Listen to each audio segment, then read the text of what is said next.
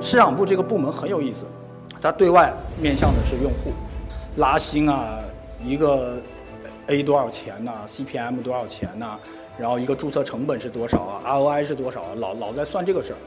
然后完了之后，这个部门呢又是公司里面花钱的部门，只要是花钱的部门，一堆人就盯着你，眼红啊，因为你想，一般在一个公司里面赚钱的部门都是很牛的，说话声儿很大，哎，我这个给公司挣了好几个亿。那花钱的部门呢，不好意思，哎，我今年给公司花了好几个亿。所以市场部在公司里面呢，首先就老板的信任度很重要。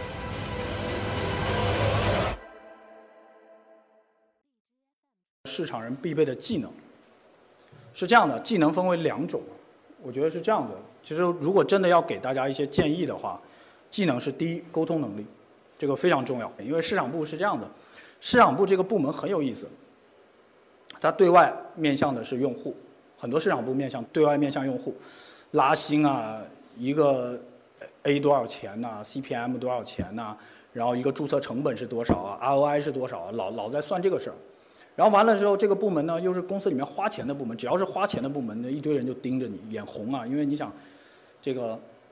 一般在一个公司里面赚钱的部门都是很牛的，说话声儿很大。我说，哎，我这个给公司挣了好几个亿。那花钱的部门呢，不好意思说，哎，我今年给公司花了好几个亿。所以市场部在公司里面呢，首先。就老板的信任度很重要，所以我其实特别想讲这个方面。不让我讲，不让我讲呢，那怎么办呢？那就还是讲回老本行。那老本行是这样子，就是技能这块呢，沟通能力是一个至关重要的。在市场，如果大家在座的各位，或者是呃在看直播的各位，想从事市场这个领域啊，一定要去练就你的沟通技能。在你沟通技能在练就的过程中，就在提升你的情商。跨部门沟通的时候，很重要的一点就是说。如果所有人跟你公事公办，你的事儿就很难办。我们我们以前在游戏公司的时候，经常会碰到，就是设计这个部门是共用的，你的官网、你的 mini set、你的活动页面，这些所有的东西就仰仗的一个设计部门。设计部门是有排期的，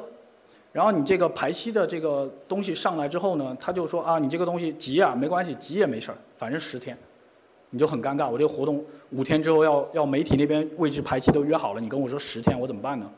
所以一般像那个时候，我跟设计部门沟通的时候是这样的：发个邮件，点发送的一瞬间站起来，随便小卖部买点什么零食去找那个设计的老大扯淡去。哎呀，忙不忙啊？扯了一大堆人，就然后完了说，哎，我这有个需求，比较急。然后人家吃了你的东西嘛，就不好意思撅你说，哎，我想办法排气给你往前排一排。然后呢，第二个就是说，我当时部门里面呢有个女生，就是打扮的比较男性化。然后呢，这个妹子情商也比较高，所以呢，只要跟男生沟通呢，她去；跟女生沟通呢，她也去。就跟男生沟通呢，她就把女生的那一面拿出来；嗯，跟女生沟通的时候，她就把阳刚的那一面拿出来。所以这个当时帮了我很多忙。啊，就其实沟通技巧是是，而且如果是说初入职场的这个呃小白人群啊，就是你们在沟通技巧这方面的学习，其实可以看一眼身边的人，你可以找一个自己的老师或者找一个目标，你觉得这个办公室里面这个人，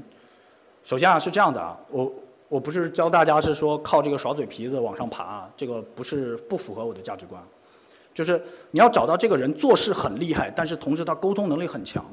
他能协调让公司很多的资源的时候，看看他怎么跟人去说话的，然后跟他成为朋友，去跟他聊聊天，说，哎，你看我碰到这种问题，因为很多公司部门跟部门之间是有冲突的，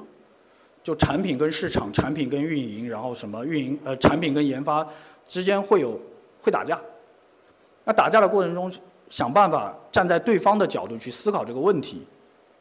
同时呢，用一些好的这种沟通技能去把。本来冲突的事情，把它化成，